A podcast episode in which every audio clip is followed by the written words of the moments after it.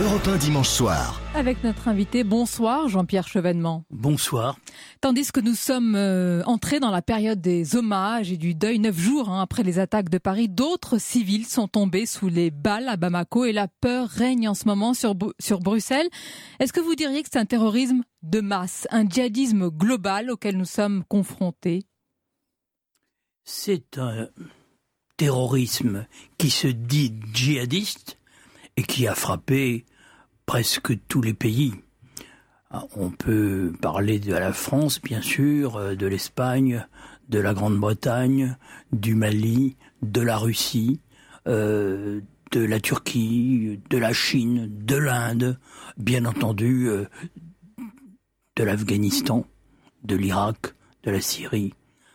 tous ces peuples ont énormément souffert, je pense aussi à l'Algérie, qui a perdu 200 000 de ses concitoyens dans une décennie euh, tragique tout au long des années 1990. Mais je pense que plutôt que de parler d'une guerre contre la terreur comme faisait euh, M. Bush, qui globalise excessivement le problème, il faut bien voir qu'il y a toujours des arrière-plans politiques particuliers. Et il faut toujours essayer de comprendre pour résoudre politiquement les problèmes. Mais est-ce que la France est une cible privilégiée des terroristes de l'État islamique? Disons que la France a réagi, à mon avis à juste titre, euh, au Mali. Elle s'est engagée en Irak, puis en Syrie, mais uniquement au niveau de, son aviation. Euh, elle a, à mon avis, euh, outrepasser la résolution de l'ONU qui concernait la protection des populations civiles en Libye, avec les résultats que l'on voit. Et alors je ne voudrais pas ramener le terrorisme djihadiste aux erreurs qui ont pu être commises de la part des Américains ou de notre part. Oui, Jean-Pierre Chevènement, il est temps justement qu'il y ait une coopération, une véritable coopération avec les Américains et les Russes que vous défendez euh, depuis euh, déjà des années. Bien sûr, mais on va y venir, si vous le permettez. Je pense que si on veut répondre à la question de Sonia Mabrouk, euh, les origines, les causes mm. profondes de, ce terrorisme qui se dit djihadiste, mm. il faut bien voir que dans le monde musulman, il y avait une réponse progressiste. Elle a été plus ou moins discréditée, elle était socialiste ou libérale. Puis il y avait une réponse identitaire.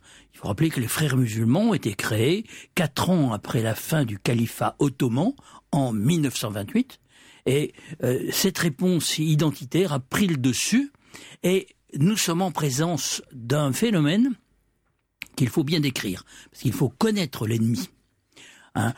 L'ennemi, c'est une idéologie fanatique qui est au croisement, un, du salafisme, une variante obscurantiste de l'islam, et deuxièmement, d'une idéologie qui euh, s'est substituée à l'anti-impérialisme du jadis et qui fait de la lutte contre les juifs et les croisés son mot d'ordre. Et c'est cette, euh, ce syncrétisme, cette jonction à, laquelle nous avons à faire aujourd'hui. C'est cela l'ennemi, c'est ce qui euh, euh, les rend haineux à l'égard euh, de l'Occident en général, de notre mode de vie aussi, parce que oui c'est ça, c'est une forme d'engagement contre notre mode de vie, quoi. Contre notre mode de vie et le fait que le, les attentats du vendredi 13 novembre aient frappé des gens qui étaient pour se divertir au Stade de France ou bien au Bataclan ou à la terrasse des cafés n'est pas tout à fait un hasard. C'est notre jeunesse, c'est notre mode de vie. C'est aussi un hyper-individualisme auquel ces sociétés très traditionnelles réagissent négativement. Et Jean-Pierre Chevènement, avant de parler de nos alliés, comme l'a dit Patrick de la Russie, on a entendu depuis des déclarations très martiales ces derniers jours. Je vous les cite. Nous sommes en guerre. Ou encore, ce matin sur Europe 1 avec Jean-Yves Le Drian, nous allons éradiquer, anéantir Daesh. Est-ce que selon vous, c'est un but atteignable ou est-ce que c'est une réalité très très longue, une guerre très longue et qui n'est pas circonscrite aux frontières syriennes et irakiennes? Ben, C'est une guerre qui nous a été déclarée par euh, l'État islamique. Hein, je dirais la plupart des tueurs euh, étaient passés par la Syrie, donc euh, on, sait d'où ça vient. il faut les éradiquer, oui, mais ce sera difficile parce que le terreau sur lequel se développe le terrorisme, il est profond et il est large. contrairement au terrorisme que nous avons connu, il y a une vingtaine d'années, Action directe, les Brigades rouges en Italie, euh, la fraction armée rouge en Allemagne, qui n'était pas soutenue par la classe ouvrière de leurs pays respectifs. C'était pas du tout euh, euh, Contrairement à ces formes de terrorisme, aujourd'hui, nous avons affaire à des gens qui bénéficient de sympathies diffuses, de réseaux euh, diversifiés, mondialisés. C'est aussi le produit de la mondialisation, le produit d'Internet. C'est quelque chose qui est beaucoup plus difficile à combattre. Petite parenthèse au passage, Jean-Pierre Chevènement, vous parlez du terreau du djihadisme. Est-ce que vous dites, comme Emmanuel Macron, le ministre de l'économie hier, que finalement la société française a sa part de responsabilité responsabilité dans, dans ce terreau qui a fait prospérer les djihadistes? Alors dans le terreau lui-même, bien évidemment. Hein, le niveau élevé euh, du chômage, les villes ghettos, les quartiers ghettos, euh, les insuffisances qu'on remarque euh, dans différents domaines. Mais enfin, il ne faut pas voir que les insuffisances. Est-ce que ce n'est pas une culture de l'excuse, pardonnez-moi, ce genre de C'est une culture de l'excuse que, pour ma part, je ne préconise pas du tout. Au contraire, je pense que même s'il y a des causes sociales, Bien sûr qu'il y a des causes sociales, mais quand même, beaucoup de ces jeunes vivant en France ont bénéficié d'un système scolaire qui est quand même encore très performant, où il n'y a pas de racisme, où ils ont été accueillis euh, par des enseignants euh, qui, de ce point de vue-là, sont impeccables et auxquels il faut rendre hommage. Hein. Ils bénéficient d'une protection sociale parmi les plus avancées du monde. Hein. Et évidemment, du point de vue du logement, il y a une concentration excessive de, des populations venues de l'immigration dans certains quartiers. Ça, c'est un problème qu'avait posé Manuel Valls à un certain moment en employant des mots très forts d'apartheid social. Mais je pense que l'action de l'ANRU, si elle est développée, doit permettre de reconquérir ces territoires, de ne pas accepter justement cette espèce d'enfermement communautaire qu'on peut observé à l'œil nu. Mais pas de culture de l'excuse, parce que la raison du passage à l'acte elle est toujours idéologique. C'est cette idéologie fanatique que je décrivais tout à l'heure au croisement du salafisme et puis de cette euh, régression médiévale qu'est la lutte contre les juifs et les croisés. Peut-être pas s'engager dans ce chemin euh, préconisé par euh, Emmanuel Macron d'une forme de repentance par rapport à ce que l'on fait ah, dans les quartiers. Non, mais je pense repentance, pas que, ce terme est fort. Hein. Je ne pense pas que Emmanuel Macron soit le mois du monde dans la repentance. Hmm. Hein, mais je pense que il ne faut pas de repentance mais il faut corriger les erreurs qui ont été commises, et il y en a eu beaucoup, dans beaucoup de domaines, et par conséquent, il faut une grille de lecture, une vision d'ensemble, une capacité de se projeter dans l'avenir, hein, dont nos dirigeants ont absolument besoin. Alors, et dans tout cela, il y a la diplomatie. Vous avez été, Jean-Pierre Chevènement, parmi les premiers, ici même, à notre micro, à plaider pour une coopération avec les Russes, une étroite alliance. On parle aujourd'hui de cette alliance de plus en plus effective sur le terrain. Est-ce, je vous pose la question, un revirement de notre politique étrangère dicté par ces terribles événements ou alors, comme l'a répété encore ce matin Jean-Yves Le Drian, c'est la France qui est restée constante et c'est la Russie qu'a évolué sur nos positions Quelle est la réalité? C'est important de le savoir. Euh, je, pense que cette question euh, n'est pas euh, vraiment la bonne. Je crois que face à Daesh, il y a une, un ordre de priorité qui s'impose. Hein. il faut d'abord éradiquer Daesh. Et je pense que nous avons commis des erreurs d'appréciation. Hein. nous avons sous-estimé les soutiens de le gouvernement français? France.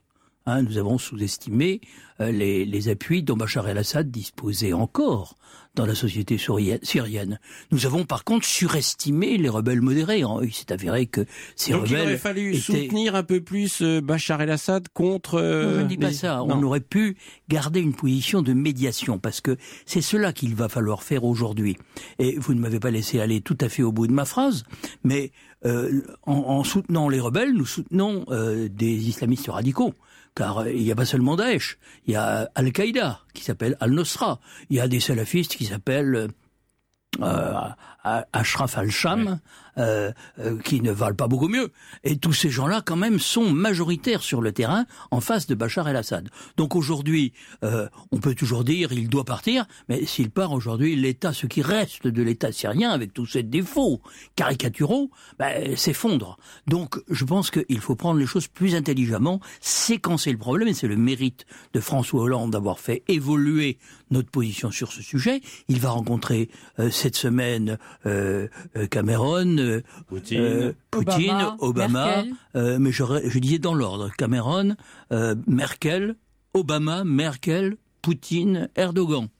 Eh bien, il faut mettre d'accord tous ces gens-là qui n'ont pas le même agenda, car dire qu'il faut faire une coalition, c'est bien, mais il faut donner les objectifs politiques. Et je reviens au, au point principal. Pour éradiquer le terrorisme, il faut l'isoler. C'est une loi générale.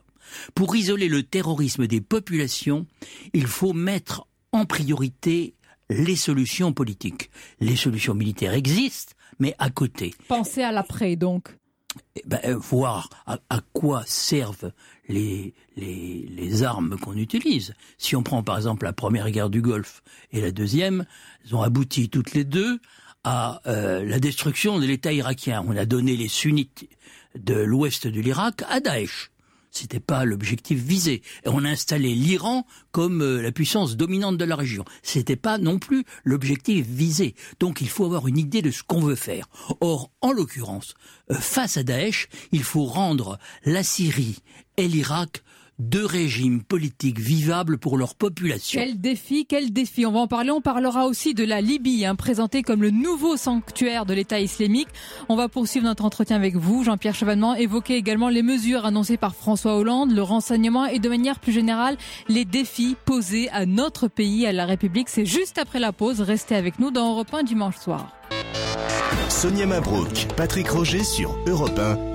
Europe 1, dimanche soir. Et toujours en compagnie de notre invité, l'ancien ministre de la Défense, de l'Intérieur, Jean-Pierre Chevènement. Nous parlions avant la pause de cette lutte contre le terrorisme. Bombarder, gagner du terrain, Jean-Pierre Chevènement, faire reculer les djihadistes. Mais avons-nous une vision d'ensemble? Est-ce que ce n'est pas cela qui a cruellement manqué en Irak et qui a très probablement enfanté Daesh? En Irak, c'est l'évidence. Daesh est le produit de la destruction de l'État irakien qui était un État euh, difficile pour un pays fragile, composite. Et aujourd'hui, euh, il faut arriver avec l'aide des Russes et des Iraniens à faire que le gouvernement de Bagdad donne leur place aux sunnites de l'ouest irakien là où sont des villes comme euh, Ramadi, Tikrit, etc., euh, il y a 5 ou 6 millions de sunnites, eh bien, il faut qu'ils puissent vivre avec euh, la part qui leur revient de l'argent du pétrole et puis qu'ils aient leur propre administration. Si cela leur est offert, Daesh se dissoudra et la lutte sera aisée. C'est un point important, nous ne l'avons pas beaucoup entendu. Mais c'est un point décisif.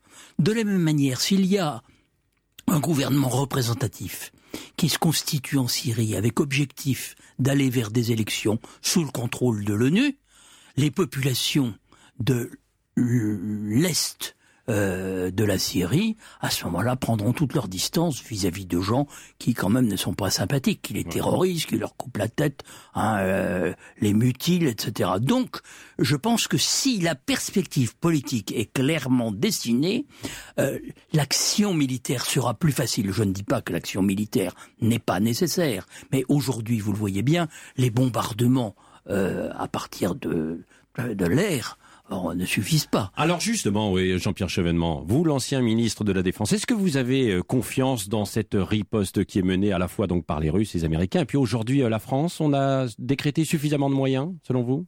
Alors il y a euh, des moyens importants, américains et russes, et puis avec le porte-avions Charles de Gaulle français, c'est quand même 38 avions qui vont arriver sur le champ de bataille.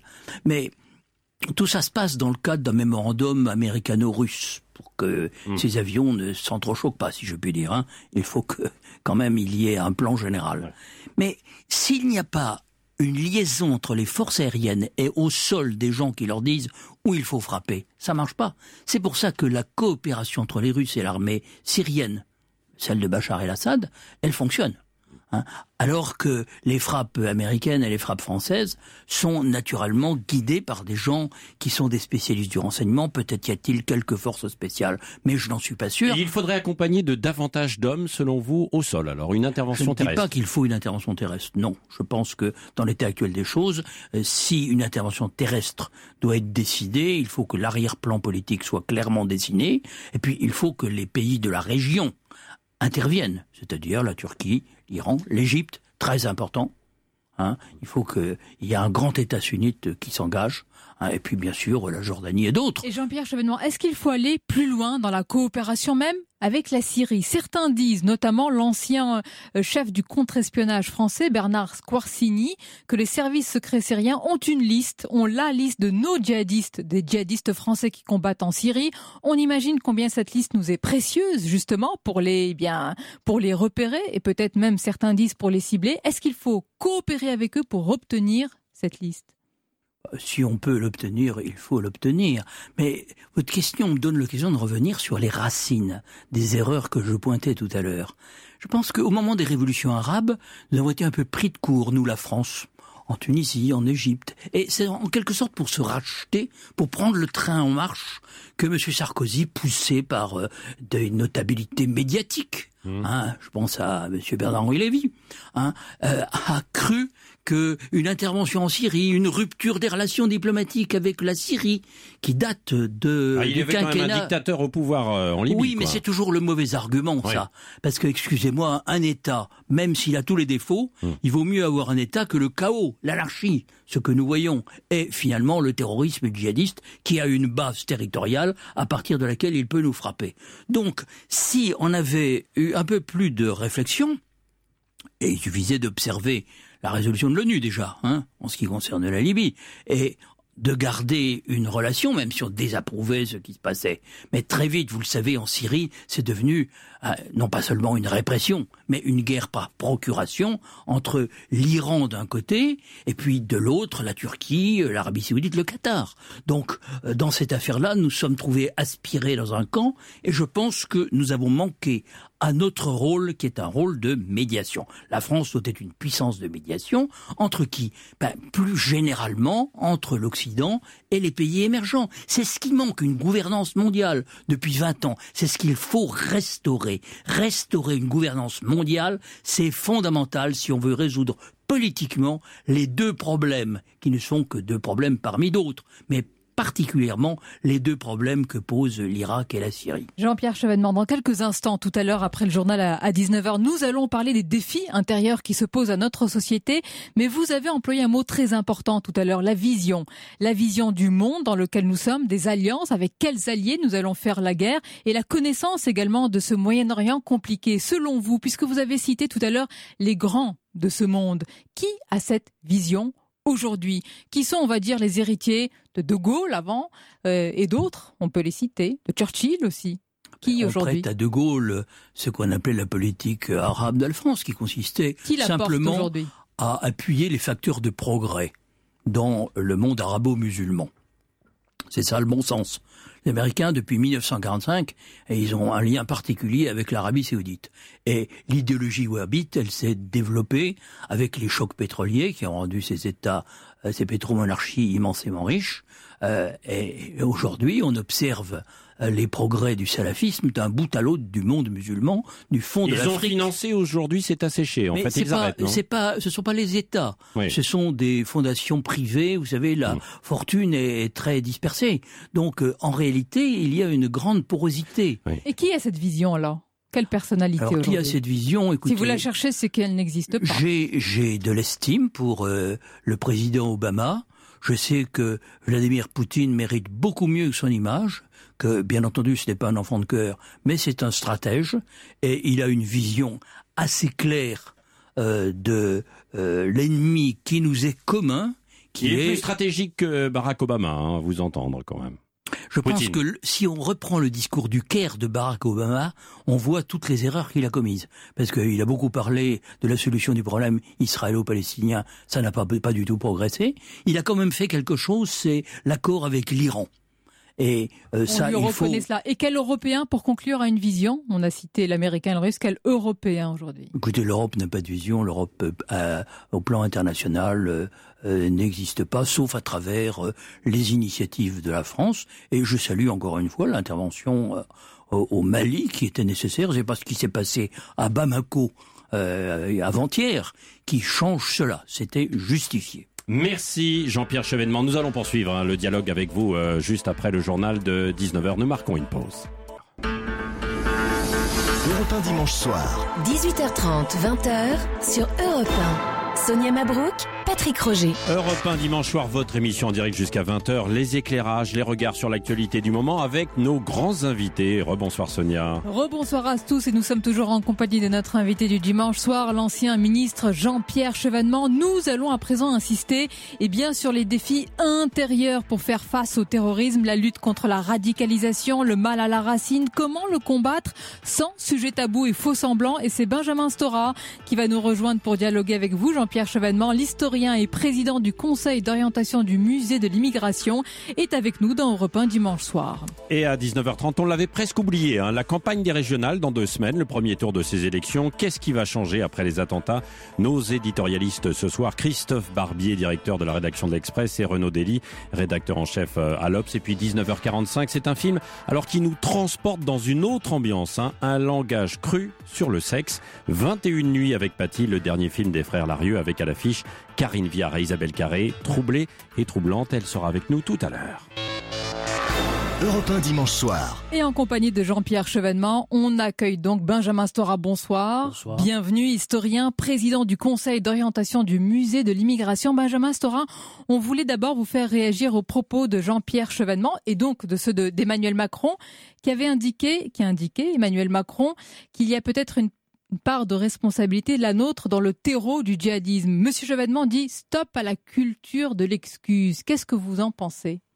Quelle est la part de responsabilité de la société française, des élites politiques, de la société au sens large, des intellectuels? Je ne sais pas. Bah, il faut préciser. Vous savez, quand on dit la France, c'est vague, c'est vaste. Euh, je ne sais pas exactement s'il y a des, des responsabilités particulières. Euh, il y a euh, un danger qui est celui de de la séparation par euh, dénonciation, par mise en accusation. Ça, je pense qu'il y a un danger aujourd'hui à cela.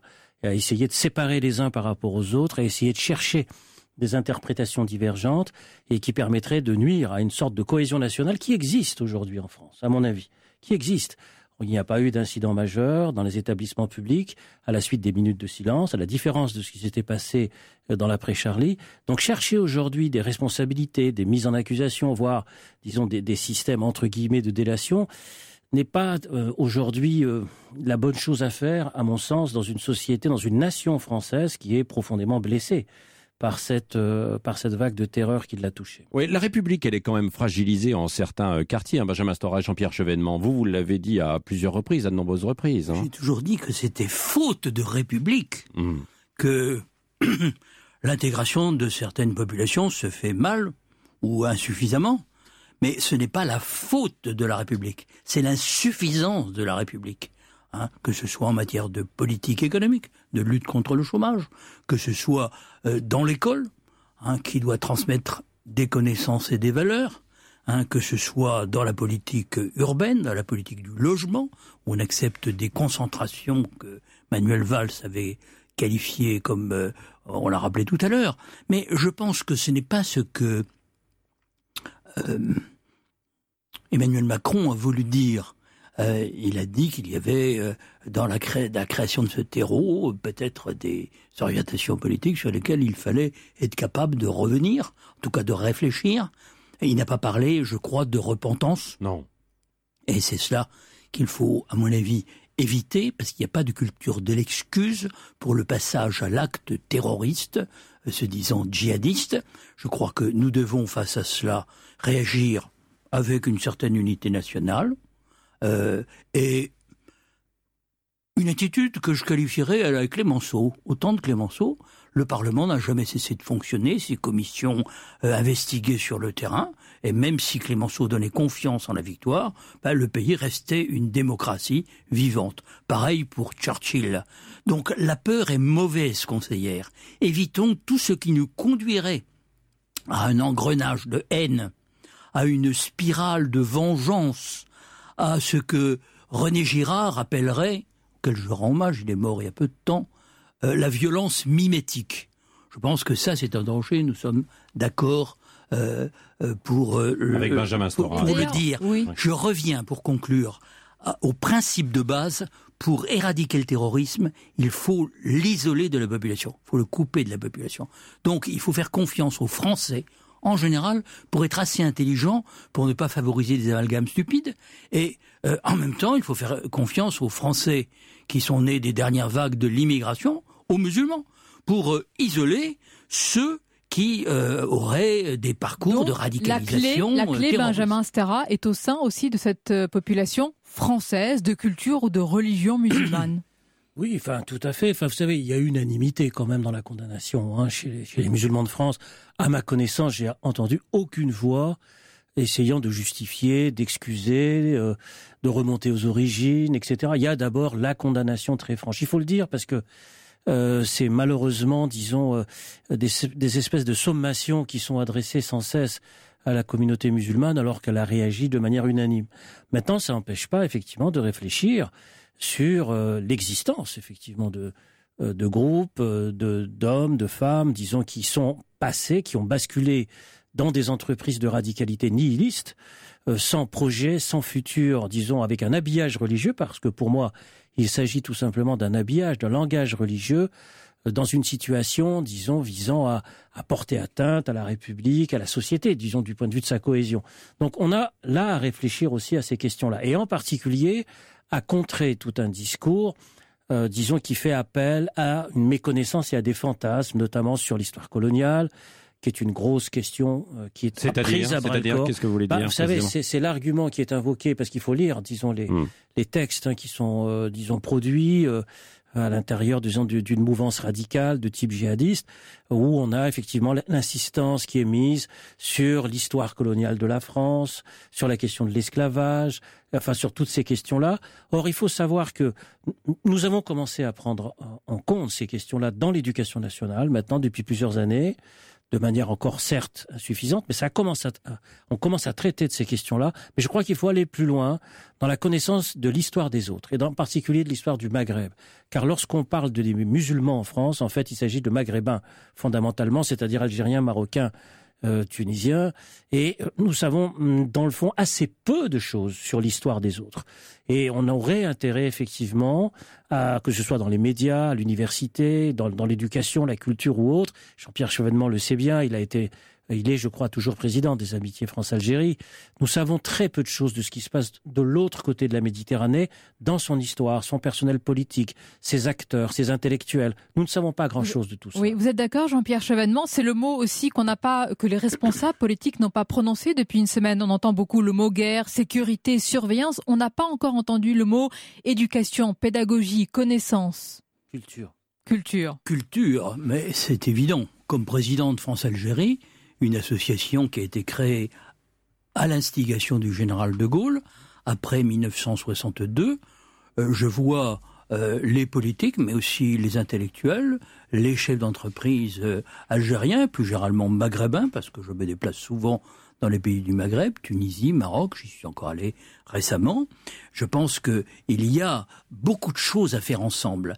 Et si nous voulons désamorcer la bombe qu'est le Sahel en Afrique, nous devons agir ensemble dans cette direction, parce que la réponse au problème que je vois venir à long terme, elle est dans le co-développement. Et nous ne devons pas oublier le rôle que doivent jouer les trois euh, pays du Maghreb on pourrait dire les cinq, parce que Maghreb comprend aussi la Mauritanie et la Libye. Allez, nous allons poursuivre euh, notre dialogue, notre discussion dans un instant, Europe 1 dimanche soir, avec euh, Jean-Pierre Chevènement, après une petite pause publicitaire, et puis euh, Benjamin Stora également, qui vient de publier, hein. d'ailleurs, Les clés retrouvées, son dernier livre en poche, Benjamin Stora, et on verra qu'il bah, faut lancer ce grand mouvement, finalement, dans l'éducation. À tout de suite sur Europe 1. Sonia Mabrouk, Patrick Roger. Europe 1 dimanche soir. Et surtout avec nos invités, l'ancien ministre de la Défense, de l'Intérieur, Jean-Pierre Chevènement et l'historien Benjamin Stora. Nous parlons des défis intérieurs pour lutter contre le terrorisme. Jean-Pierre Chevènement, vous avez toujours porté haut les valeurs de la République. C'est aussi notre République qui a été visée. On a beaucoup entendu parler de mesures sécuritaires. Est-ce qu'il manque aussi d'autres types de mesures? Certains souhaitent notamment un service national obligatoire pour à la fois répondre aux défis sécuritaires et d'intégration. Alors, j'ai toujours euh, euh, combattu la suppression du service national. Euh, une pétition vient d'être lancée par une parlementaire, Madame Marie-Françoise Bechtel, pour le rétablissement du service national. Le service national court avec des formules de volontariat service long.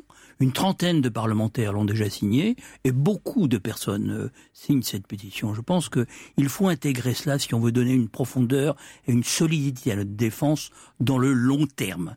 Car nous devons nous placer dans une vue à long terme. Mais d'ores et déjà, aujourd'hui, il s'est passé un événement capital à l'occasion de ces affreux attentats. C'est que on s'est rendu compte qu'on ne remplacera pas la nation. Hein, pour faire on ne sait pas quoi d'ailleurs. Hein. Les Belges, ils sont ensemble depuis 1830, les Flamands, les Wallons, ils n'ont toujours pas mélangé euh, les deux substances. Alors, pensez que on va, avec l'Europe, du Portugal jusqu'à la, Lituanie, etc. Non, dans l'épreuve, on se resserre autour de la nation. Oui. Et cette cohésion. On chante la Marseillaise. Oui. Hein, et euh, on se tourne vers la nation républicaine, communauté de citoyens. Ça, c'est très important. La nation ouverte, qui parle au monde, qui parle aux autres, qui tend la main, qui est fidèle à sa devise, liberté, égalité et surtout fraternité. Oui, cette notion euh, de valeur républicaine et tout ça, ça passe, Benjamin Stora, vous insistiez euh, tout à l'heure, par euh, l'école justement et la culture. Dans les quartiers, le message est audible ou pas, selon vous? Bah, ce qui est quand même spectaculaire, c'est la encore une fois, je l'ai dit tout à l'heure, c'est la condamnation unanime. Ça, c'est hmm. oui, ça peut effectivement être un facteur, comme on dit aujourd'hui entre guillemets, d'intégration supplémentaire euh, des populations ou des jeunes qui se sentaient en situation à la fois Mais ça passe par l'école, ça passe ça passe par l'école, bien entendu, mais pas simplement par l'école, parce que l'école joue déjà un très grand rôle, mais il y a aussi les partis politiques, il y a aussi les mouvements associatifs, il y a les syndicats, bien entendu, qui doivent jouer tout leur rôle dans, ces, dans, dans, dans cette affaire-là, et puis il y a bien sûr euh, les intellectuels qui doivent s'engager euh, davantage encore sur la question, euh, effectivement, euh, comment dire, de tendre la main plutôt que d'exclure, plutôt que d'essayer de prôner sans cesse la haine des autres, le repli sur soi, la dénonciation Vous perpétuelle. À certains en particulier. Ah, il y a beaucoup de pamphletaires malheureusement en France qui existent depuis quelques années et qui qui vivent vraiment Eux tout le temps en avant dans la leur dénonciation. Liberté de penser. Oui, bien sûr, mais en fait c'est de la bien-pensance classique hein, de droite traditionnelle pour moi, c'est-à-dire qu'ils sont tout le temps dans la dénonciation des autres, alors qu'on a besoin d'autre chose aujourd'hui on a besoin plus de fraternité que de dénonciation permanente. Et, et vous avez vu, il y a cette exploitation euh, aussi euh, de Michel Onfray, effectivement, sur euh, les bombardements des populations musulmanes. Une, une réaction, juste en quelques, oui, en quelques oui, mots. oui, parce que j'étais avec Michel Onfray la dernière fois que je suis ici, d'ailleurs. Oui. Sur cette Benjamin Stora, juste Benjamin Stora et Jean-Pierre Non, deux mots. Je pense que par rapport à Michel Onfray, nous ne partons pas du même, du même point, du même point de vue. Euh, je pense partir aujourd'hui du point de vue de l'origine de ce qui se passe, dans une situation où la France se sent profondément blessée, à mon sens, n'est pas quelque chose d'adapté. Euh, c'est quelque chose qui n'est pas bien. C'est aujourd'hui euh, être dans la dénonciation dans la recherche perpétuelle de l'explication de l'origine, alors qu'aujourd'hui, il faut essayer, entre guillemets, de penser, c'est-à-dire P-A-N-S-E-R et P-E-N-S-E-R. L'éducation, la culture, la alors pédagogie. il y a toujours cette volonté de la séparation qui domine chez lui, qui n'est pas la mienne. Jean-Pierre Chevènement, vous vouliez réagir? Moi, je ne suis pas d'accord, je le dis euh, très simplement. Je pense que Michel Onfray est un philosophe, ce n'est évidemment pas un homme politique. Il a pointé certaines responsabilités occidentale dans ce qui se passe. Hein, euh, euh, les deux guerres euh, du Golfe, la destruction de l'État irakien, on aurait pu parler de la Libye, hein, mais ça ne doit pas nous faire oublier les causes endogènes. Hein, le wahhabisme, le, développement d'une idéologie mortifère, qui est, à mon avis, le cœur bah, de ce qu'est aujourd'hui l'ennemi. Mais j'aurais dépassé tout cela et dire que il a voulu dire simplement qu'il fallait donner priorité à la politique plutôt qu'au traitement militaire. Pour moi, euh, la politique passe avant le militaire. Le militaire doit être au service de la politique. Hein, et j'ajoute, pour euh, terminer, que dans les secousses que nous vivons, il peut y avoir quelque chose de positif pour l'intégration, pour que on fasse aimer la France et pour que la France continue. Parce que tout le monde se resserre autour de la France. C'est notre patrimoine commun. Et si un pays ne s'aime pas, il ne peut pas intégrer. Vous ne croyez pas qu'en dénonçant sans arrêt les origines, les causes, les acteurs de, de, de chacune des parties, on pousse aujourd'hui à la différenciation et à la séparation? Je parle de la guerre du Golfe. non, non, mais quand on, quand on met l'accent aujourd'hui dans une situation de blessure extrême que rencontre la société française, est-ce que vous croyez aujourd'hui que, la question de la mise en accusation perpétuelle et permanente des origines de la guerre permettront aujourd'hui d'avancer dans la nation française? C'est une question qu'on peut se poser. Le problème qui se pose, c'est de ne pas répéter les mêmes erreurs et penser qu'on peut résoudre un problème uniquement par la voie militaire, sans avoir une perspective politique. C'est ce que j'ai rappelé dans la première partie de l'émission. C'est fondamental. pas Mais en même temps, si on veut faire France, parce que c'est de cela qu'il s'agit aussi. Non, mais quand on entend des polémistes dire il faut bombarder Molenbeek, par exemple, Hein, plutôt que plutôt que d'aller bombarder là, c'est Zemmour qui l'a dit. Oui, oui, on rentre dans d'autres polémiques. Bon, quand, quand on entend un certain nombre de pamphlétaires sans cesse, disons, intervenir en disant il faut se radicaliser dans la dénonciation d'une communauté, dans la stigmatisation, bref, dans la séparation des uns par rapport aux autres. C'est le contraire. Il faut faire très attention. Hein, il faut faire très attention. C'était sur euh, euh, l'intention réelle de Onfray que nous avions une divergence. Je ne voudrais pas que les auditeurs puissent croire que nous avons beaucoup de divergences. Non, on est très clair. Jean-Pierre Chevènement peut-être une conclusion, parce que nous avons parlé du service national obligatoire, nous avons parlé de la Marseillaise, qui est chantée, entonnée partout. On ne peut pas ne pas rappeler que c'est vous qui avez demandé qu'elle soit rétablie à l'école. Et à cette époque-là, la gauche, une partie de la gauche, vous avez fait un procès en, oui, en ringardis, c'est ce qu'ils avaient dit. Qu'est-ce que vous pensez aujourd'hui avec, le recul? Vous savez, c'était très facile de me critiquer euh, parce que j'ai rappelé un certain nombre de bases euh, essentielles euh, du point de vue euh, de la cohésion nationale, du point de vue euh, de la mm, l'application des lois républicaines, le respect de la loi et de l'esprit de la loi, ça me paraît être fondamental. Et on ne peut pas penser que nous pourrions survivre dans la longue durée, parce que c'est de cela qu'il s'agit, si nous oublions nos fondamentaux, hein, et en particulier le patriotisme. Merci. Qui est le lien je voudrais terminer là-dessus, entre le passé et l'avenir. Et il faut que tout le monde le comprenne. L'historien Benjamin Stora est évidemment d'accord, c'est la passerelle entre le présent et Merci Jean-Pierre Chevènement et Benjamin Stora. Merci à vous, la suite de votre émission dans quelques instants.